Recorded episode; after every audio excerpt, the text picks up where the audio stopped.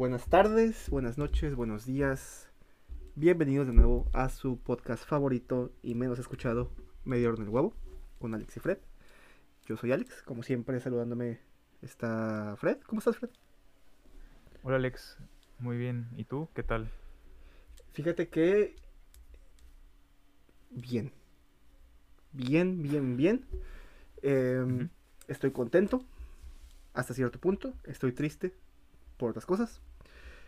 Pero la vida es agridulce, así que hay que seguir avanzando. Y en la vida todo pasa. Lo bueno pasa, lo malo pasa. Todo pasa. Exacto. Eh, menos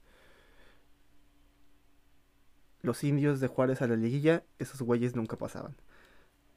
Así que, sí. Eh, una vez más, dándoles bienvenida y agradeciéndoles por su, por su tiempo para escucharnos.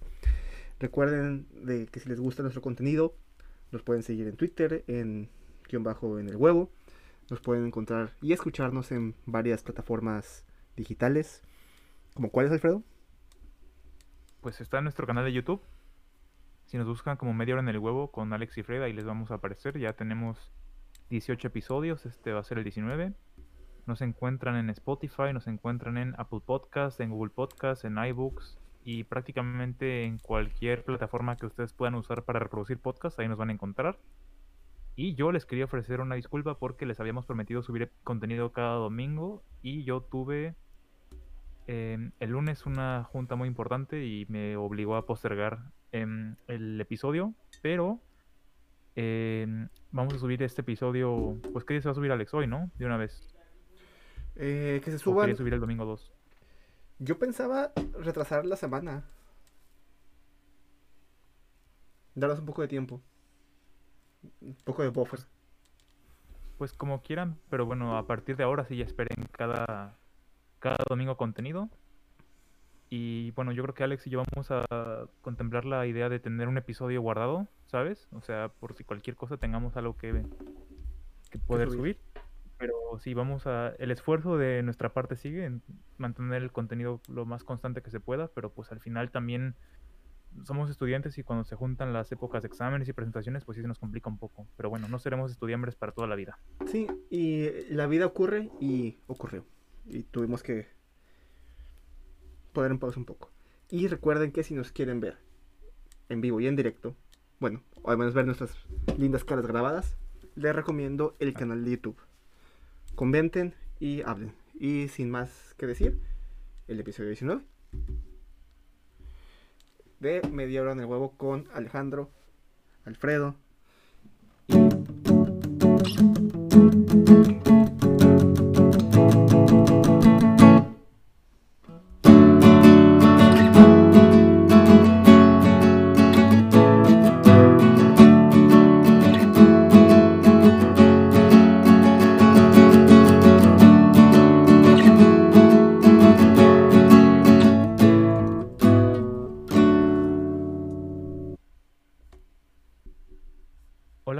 ¿Cómo están em, amigos que nos escuchan, que nos hacen el favor de compartir em, este ratito con nosotros?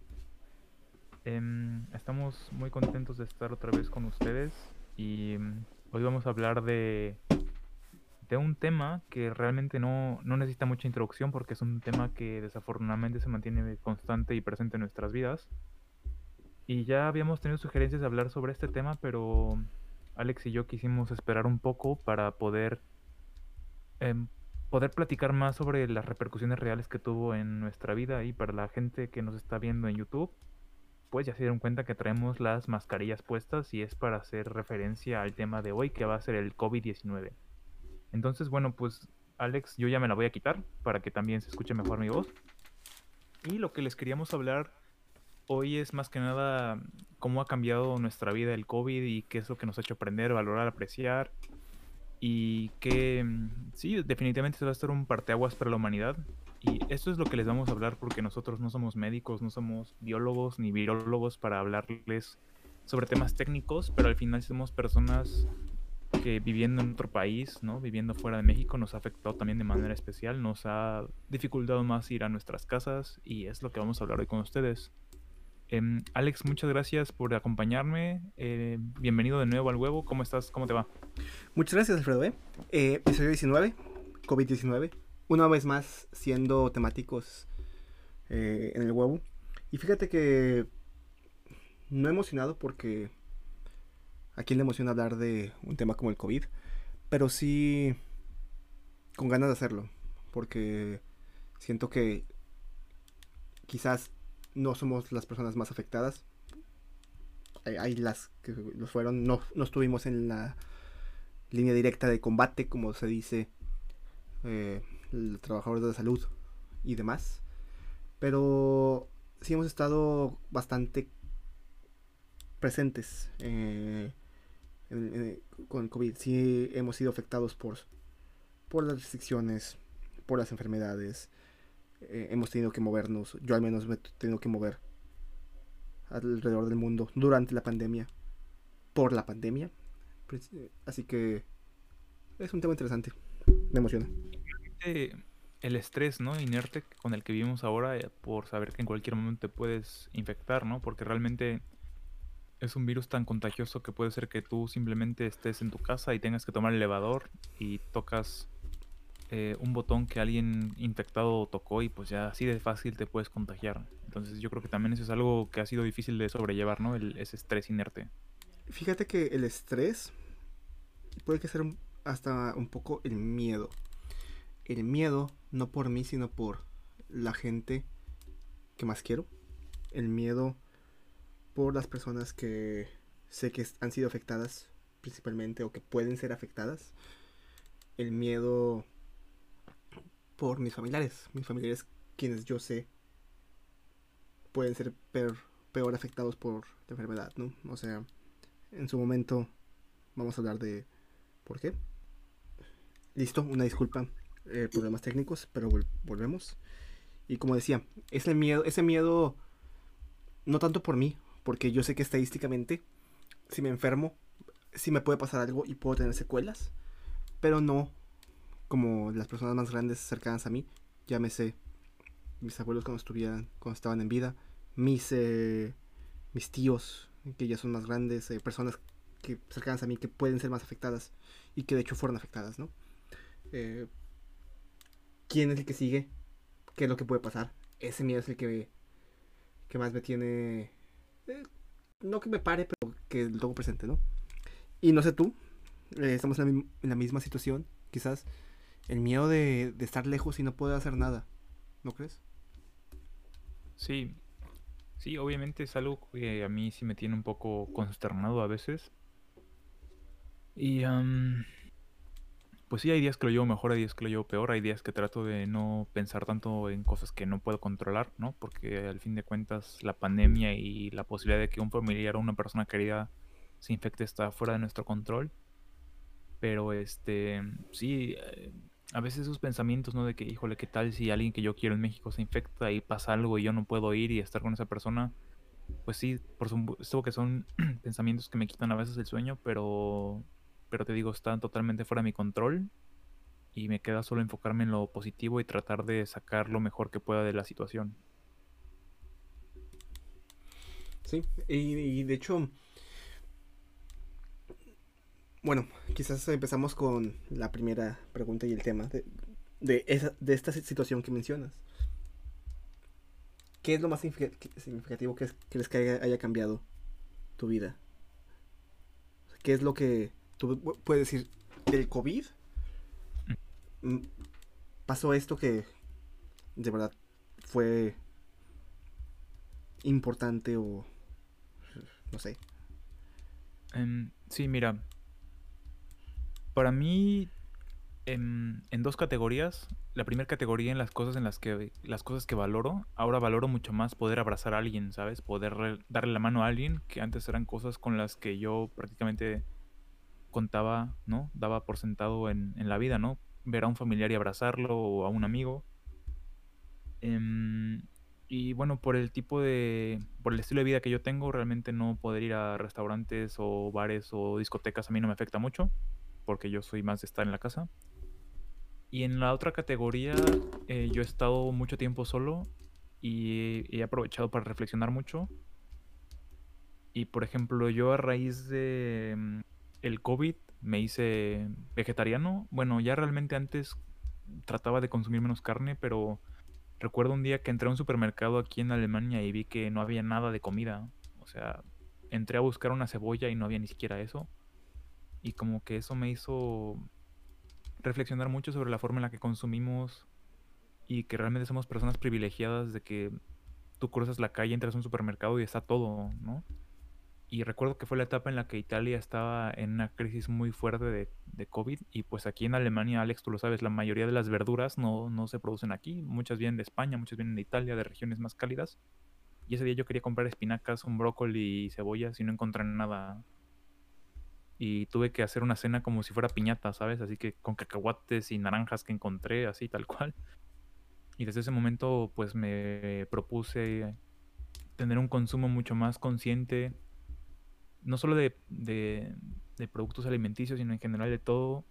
Y cómo, y pues pensar en todo. Sí, sí, porque tenemos una manera los humanos de consumir tan bestial. Y me empecé a empapar más del tema y creo que el 80% de los productos que compramos a los 6 meses están en la basura. Y piénsalo, o sea, todo el shampoo, cepillo de dientes, pasta de dientes, ese tipo de cosas en 6 meses están en la basura. Si tú pides comida te van a traer todo en recipientes de unicel y bolsas que al día siguiente ya están en la basura. Y, no, no, no vayas tan lejos. Eh, la cantidad de comida que se. comida buena que se tira a la basura por estándares de limpieza o por pequeñas. o por estas. Eh, fechas de caducidad que están en los alimentos que están hechas para proteger al, fabricante y no la comida, no al consumidor.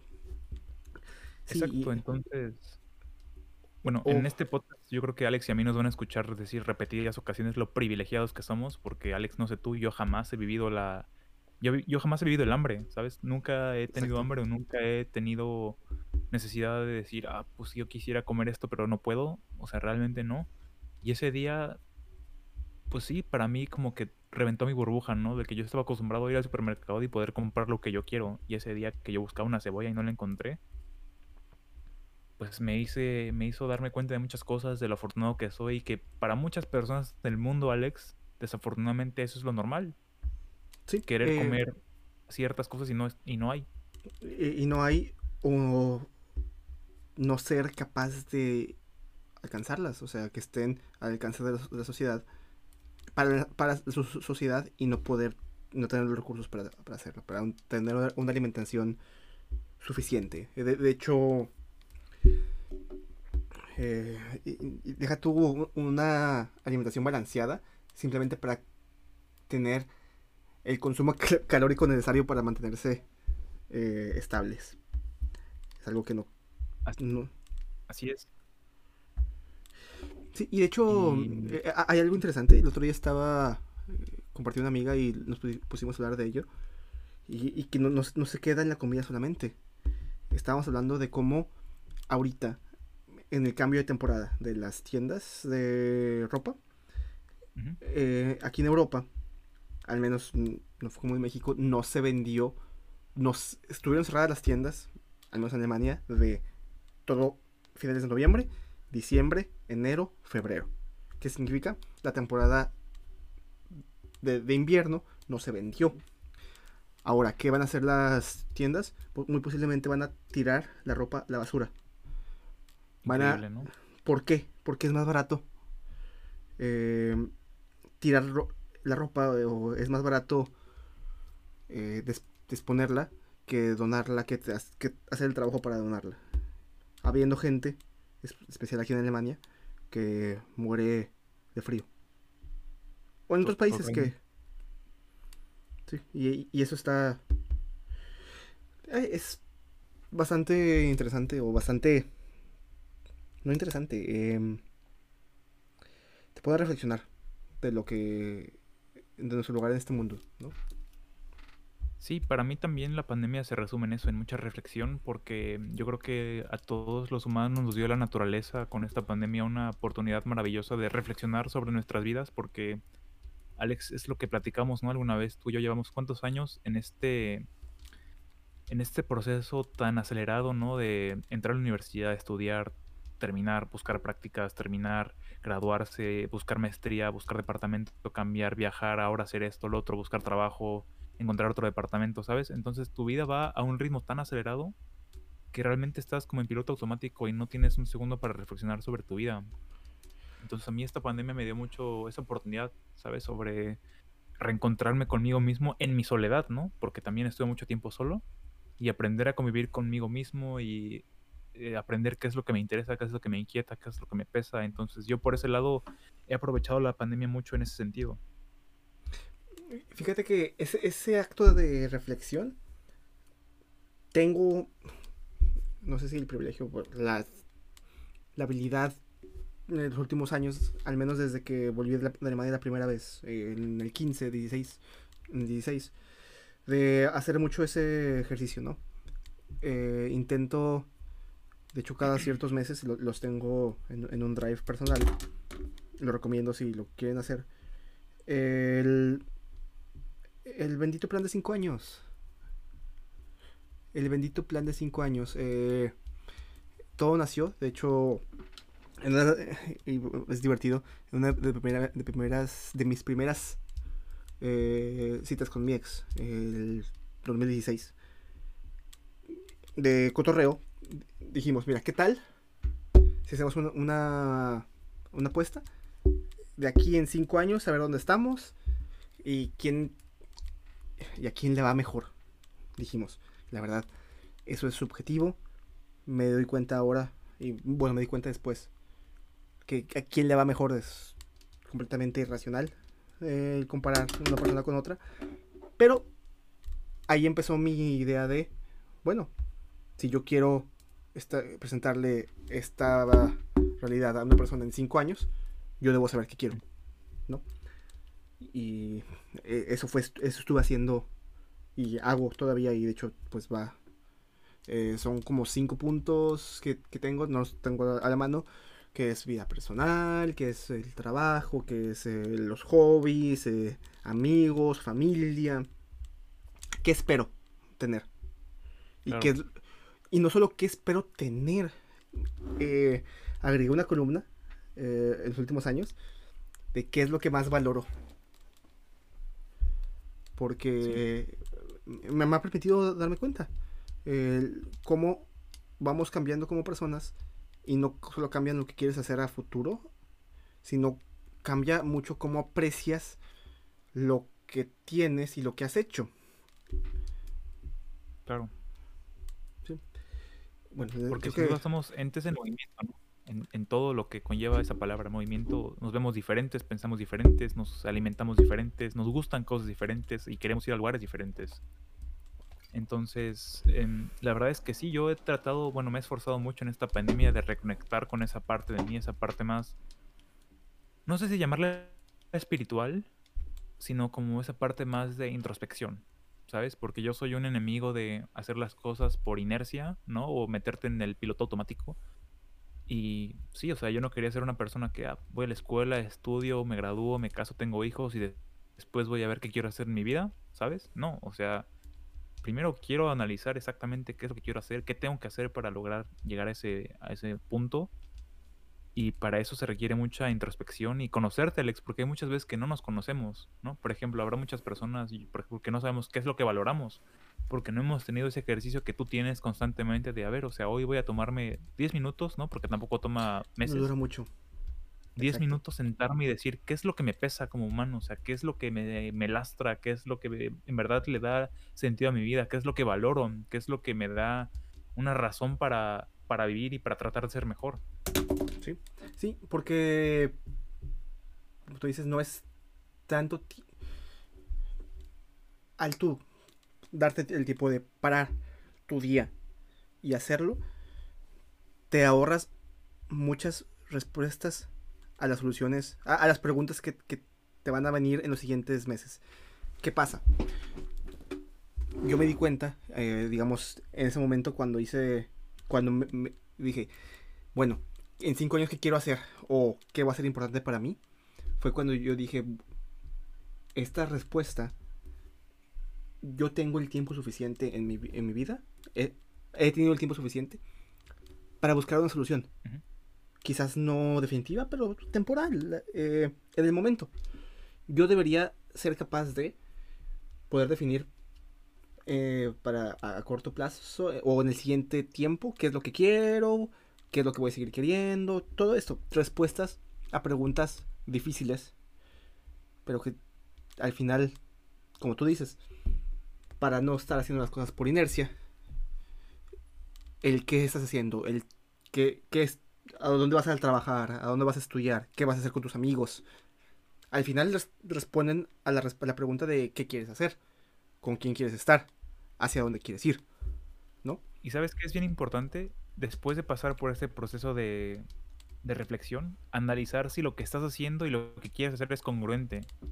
Porque hay veces que dices, oye, yo quiero hacer esto, pero te das cuenta, oye, las cosas que yo estoy haciendo en mi día a día no me llevan a ese objetivo. Entonces yo tengo que hacer un cambio. Y te digo, si tú no haces esta introspección, tú sigues haciendo estas cosas que no te llevan a donde tú quieres ir y no te das cuenta porque el día a día se va, o sea, se lleva mucho de tu vida y mucho de tu tiempo si no le pones un freno de mano a, ese, te digo, a ese modo avión. Sí, y, fíjate que esta reflexión, volviendo un poco al COVID, eh, la, última que tuve, eh, pues fue, fue, en México. Eh, no, no te respondí la pregunta que yo te hice, pero, o sea, no me la hiciste tú, pero chingue su madre, no me importa, la voy a responder. Esto es tu espacio, ya lo sabes. sí, ya agarré el volante y me vale madre. Lo que cambió en mi vida fue definitivamente la forma en la que aprecio el tiempo y el contacto con mi familia, mi familia cercana. Y fíjate que lo, yo lo vivía siempre que iba a Juárez eh, visitando a mis papás de la universidad o después que estaba trabajando. Y, lo y, y era importante para mí. Y, la verdad era de las cosas más importantes. Pero no había metido en espacio de reflexión qué tan importante es de verdad. O sea, qué tan qué tanto puede eh, mover mi vida o, y qué tan útil es eh, estar con ellos por, cierto tiempo. Eh, el tiempo que pasé con mi hermanita, el tiempo que pasé con mi hermana grande, peleándonos y todo, pero divirtiéndonos. el tiempo que no pasé con mis abuelos cuando estaban en vida. El tiempo que no pasé con eh, con mi tía eh, de Monterrey cuando la, tenía literalmente viviendo ahí. Y yo lo que estaba y yo lo que hacía era eh, irme a dormir con una niña. Pues ¿qué, de verdad importaba ahí y porque también leyendo mis reflexiones anteriores pues se vale decir, se vale darse cuenta que estabas equivocado antes o sea no somos o sea sí, qué bueno que hacía esas reflexiones, pero muchas estaban mal. O tenían diferente, o tenían el un, objetivo sesgado a lo que no era real o posible o que de verdad me importaba a mí, ¿no? Y, bueno, ahorita Alex, en este momento tú te encuentras eh, leyendo un libro, ¿no? Sobre un poco filosofía de vida. Y yo también. Y bueno, me gustaría después cuando los dos estemos bueno, tú tengas más tiempo, porque pues primero tienes que terminar el libro, yo también, y que hagamos una reflexión bien profunda sobre, pues eso, el sentido de la vida y que realmente son cosas que se preguntan desde, ¿no? O sea, Séneca y Aristóteles y, Platón desde hace pues, miles de años y seguimos los humanos buscando la respuesta a todas esas preguntas, ¿no? Pero volviendo al tema de, del COVID, yo te quería preguntar, ¿en qué momento te diste cuenta lo de la pandemia, ¿sabes? No sé si llegaste a un momento en el que tú como chocaste contra el muro y dijiste, ok, la pandemia es, si está pasando esto, y yo te puedo decir cuál fue, pues ese momento para mí fue cuando yo empecé mis prácticas. El 16 de marzo fue un lunes y aquí el, el presidente de, bueno, el, el gobernador del estado en el que yo vivo en Alemania anunció el confinamiento el domingo y yo me presenté mi primer día a trabajar el lunes y no había nadie en la oficina. Entonces, y me quedé afuera esperando a ver si alguien abría. Y yo dije, pues claro, o sea, mandaron un correo, ¿no? De que, pues, está cerrada la oficina y pues como yo todavía no tengo correo. Tengo correo. exactamente, y me aquí afuera, ¿no? Como perrito esperando. Y afortunadamente llegó una compañera y ya me, abrió la puerta, pero ahí me di cuenta, ¿no? De lo que estaba pasando, porque aparte yo hablando con ella, ella así como que todo el tiempo de que por favor mantén la distancia conmigo, por favor no toques lo que yo voy a tocar, porque aparte ya era la paranoia también, está muy fuerte. Yo obviamente los dos sin, sin cubrebocas, no recuerdo si, creo que con, sin cubrebocas todavía, y ella así desinfectando todo lo que yo iba tocando, y dije, wow, o sea, esto es, está pasando. ¿Cuál fue ese momento para ti? Mira, eh, yo la verdad puede que no le tenga, no le había tenido mucho miedo. Y sigo sin tenerle miedo porque no, es no soy fan de tenerle miedo a cosas que no puedes hacer nada contra ellas, ¿no? Eh, quizás es estando ya en México. Uno, eh, yo estaba, yo tuve que volar de emergencia, básicamente, de México a, de Alemania a México en marzo para ir a Juárez este, tienen que hacer unos trámites para aplicar una, a la beca, que me dieran dineros. Eh, no aplicar, o sea, tenía que hacer, ir eh, a México a hacer cosas que no había hecho. Y tenía que estar en México, 100%. Y viendo que el tiempo iba a pasar y que se, iba a hacer, se podían cerrar fronteras, que al final no pasó, pues vuelven chinga, ¿no? Eh, llegando a México todo bien. Sinceramente, sí, todo encerrado. el miedo, yo viendo, eh, siguiendo, soy mucho de lo que se recomendaba científicamente que se hiciera, pues se hacía y ya, ¿no? O sea, ¿qué más puedes hacer? Pero yo, creo que quizás eh, después de que se enfermó mi, papá, mi papá le dio COVID en mayo, yo estando en México, em, de verdad hice el ejercicio y dije, eh, ¿sabes qué? Pues sí, están de verdad y es mi tarea proteger también. También estaba en, un ambiente en el que era de muy bajo riesgo. No veía a nadie y no había nadie que ver en Juárez. Sí. Yo creo que fue cuando la primera vez que le dije a... Estaba viendo a un amigo en Juárez nada más. Le dije, ¿sabes qué, güey? No vengas a mi casa, no nos vamos a ver hasta que pase el tiempo de...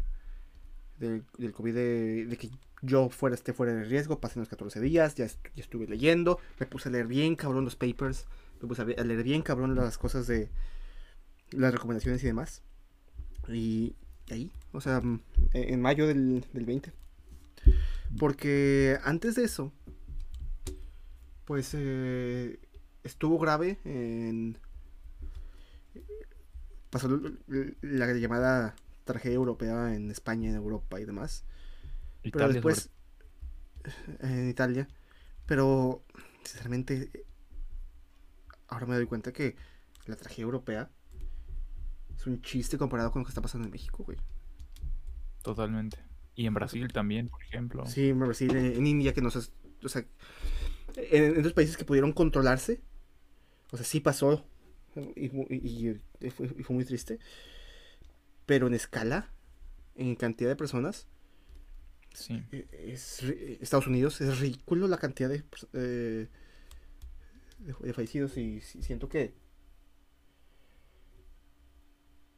yo estando en México me pude dar cuenta de que, madres, viendo cómo se está haciendo aquí, cómo hay tan poco control, tan pocas medidas, eh, pruebas, eh, facilities y demás, esto se va a poner denso, va a valer madre. Y sabes que, Alex, una cosa, en Alemania nosotros tenemos cuantificadas las, los fallecimientos humanos debido a COVID y podemos decir que es una cifra que puede ser bastante congruente con la realidad, ¿no? Pero en México yo creo que tenemos apenas una vaga noción, ¿no? De realmente cuántas personas fallecieron, porque no creo que el gobierno lleve el control de una manera precisa, ¿no? De cuántos fallecimientos haya habido por COVID.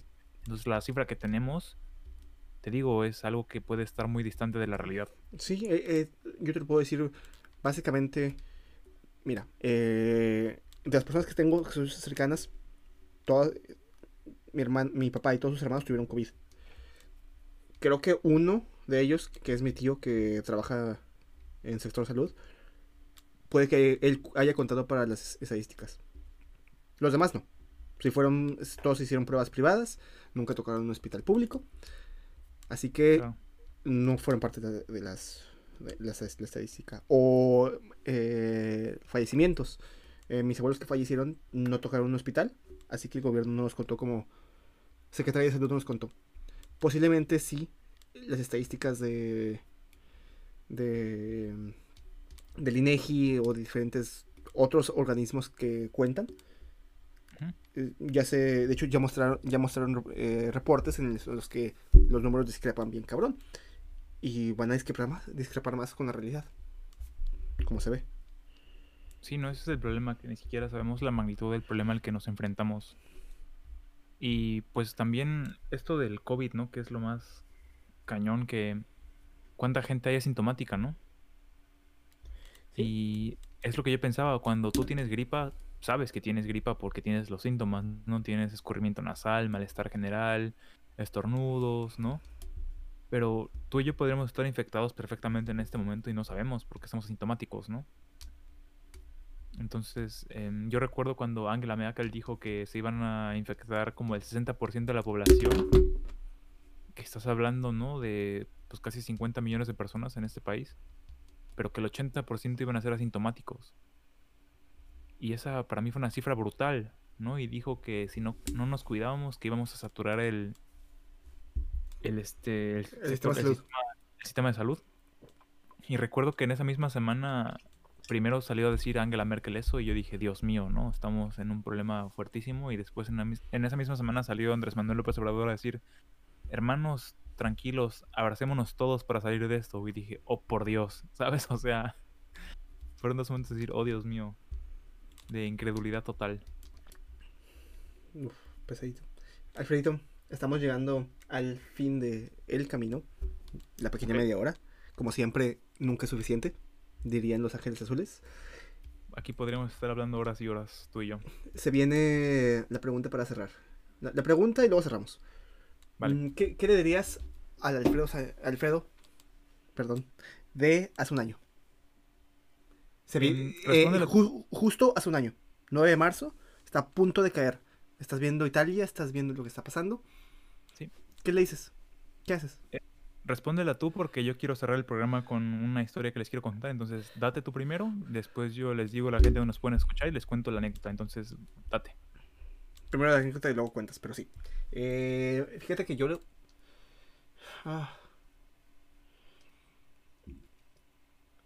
Aprovecha más el tiempo, Alex.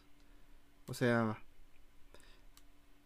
haz una reflexión de riesgo mortal antes de lo que lo hiciste. Porque en su momento eh, sí lo hice. O sea, sí me di cuenta que puede que sea de, las últimas veces que ah, eh, cuando vi gente haya sido la última vez o debería poderme hablar con estas con X o Y.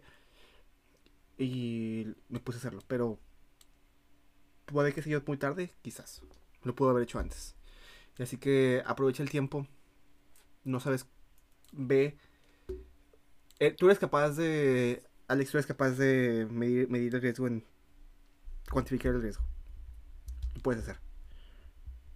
Hazlo. No pierdas el tiempo. Pues sí, básicamente una reflexión sobre lo efímero que puede ser la vida, ¿no? Sí, y, y, más que no podemos controlar. Yo no podía, yo no podía controlar absolutamente nada lo que le pasó a ciertas personas. Pero sí podía controlar lo que yo hacía para con ellas. Y eso es, eh, eso es lo que voy. Porque si hubiera hecho una evaluación de riesgo de lo que pudiera pasar antes, pude haber tomado medidas antes. Y quizás no hubiera hecho eh, la gran diferencia, ¿no? Estaría donde mismo. Pero... Pero bueno, ¿por qué no? O sea, si, si, tengo enfrente al Alejandro de hace un año, ¿por qué no? Pues sí. Pues muchas gracias por compartir, Alex. Definitivamente una reflexión muy bonita y que puede ser valiosa para muchas personas porque nunca es tarde para reflexionar sobre eso, ¿no? Y bueno, a la gente que nos sigue escuchando, que se queda con nosotros, les quería recordar que este es el episodio 19. Hemos grabado ya 18 que pueden encontrar, ya saben, en el canal de YouTube, que se llama Media Hora en el Huevo con Alex y Fred. Em, en Spotify nos encuentran igual con el mismo nombre, Media Hora en el Huevo con Alex y Fred. En Google Podcast, Apple Podcasts y nos pueden seguir en la cuenta de Twitter que es arroba guion bajo en el huevo. Y bueno, ya que les recordé esto, yo les quería cerrar el programa de hoy con, con lo que yo me diría a mí mismo hace un año y me hubiera gustado escuchar antes la historia que, que escuché hace un par de, par de semanas que me hizo reflexionar mucho. Y es, un, es una historia que viene de, del budismo y trata sobre tres monjes que salen del templo y salen a buscar agua y se dan cuenta que para llegar al pozo donde está el agua tienen que atravesar un bosque oscuro peligroso. Entonces cada uno de los tres monjes toma formas diferentes ¿no? de, de atacar este problema. Y el primer monje lo que él quiere es tomar agua, es el más sediento de los tres y él prioriza llegar antes al, pozo y lo que hace es em, atravesar corriendo a toda velocidad el, el, bosque, pero el bosque, claro, era peligroso, entonces las, las ramas de los árboles lo lastimaron, se tropezó varias veces, em, los sonidos de los animales lo asustaron mucho, pero después de un cierto tiempo cruzó el bosque y fue el primero en poder tomar agua. El segundo de los monjes era el que tenía menos sed, y él dijo, bueno, pues yo voy a priorizar mi salud, entonces yo voy a rodear el bosque y no importa que sea el último en llegar porque yo no tengo tanta sed. Entonces él rodeó todo el bosque y pues claro, llegó ileso al otro lado del bosque, pero fue el último de los tres monjes en llegar. Y el tercer monje dijo, bueno, si yo tengo sed, pero si ya voy a cruzar el bosque, pues voy a disfrutar el viaje. Y claro que atravesó el bosque y las mismas ramas que lastimaron al primer monje lo lastimaron a él y escuchó los mismos ruidos y se asustó, tuvo mucho miedo, pero en ese proceso también encontró flores hermosas y pudo disfrutar la belleza del bosque y ver a los animales que habitaban en el bosque. Y al final llegó al otro lado del bosque y llegó al pozo y el pozo todavía tenía agua. Y para mí ese bosque es la pandemia y lo que yo he aprendido es que hay días que soy el primer monje y quiero que esto ya se acabe porque ya estoy muy cansado y no me importa, ya quiero llegar al final de la pandemia. Hay días que soy el segundo monje y digo, bueno, voy a tratar de desconectarme de esta pandemia y tratar de pensar que ni siquiera está aquí, hacer mi vida lo más normal que yo pueda. Pero voy a hacer ahora un esfuerzo activo en tratar de ser más como el tercer monje y disfrutar. Disfrutar de estos momentos que tenemos ahorita en la pandemia, incluso donde puedo reflexionar más sobre mi vida y tratar de encontrar flores hermosas también, aprovechar que tengo tiempo para hablar más con mis familiares lejanos, que puedo disfrutar a los vecinos que tengo cerca y que al final en la vida siempre hay cosas positivas a pesar de que las cosas se vean tan difíciles como, como son ahora. Y pues muchas gracias, yo los quería dejar con esa reflexión que a mí me hubiera gustado escuchar hace un año, un 9 de marzo del 2020. Entonces, muchas gracias por escucharnos nos vemos el próximo domingo. Les mando un abrazo, cuídense mucho. Cuídense, cuídense también, ya saben, usando siempre cubrebocas y cuiden a las personas que quieren. Nos vemos, muchas gracias.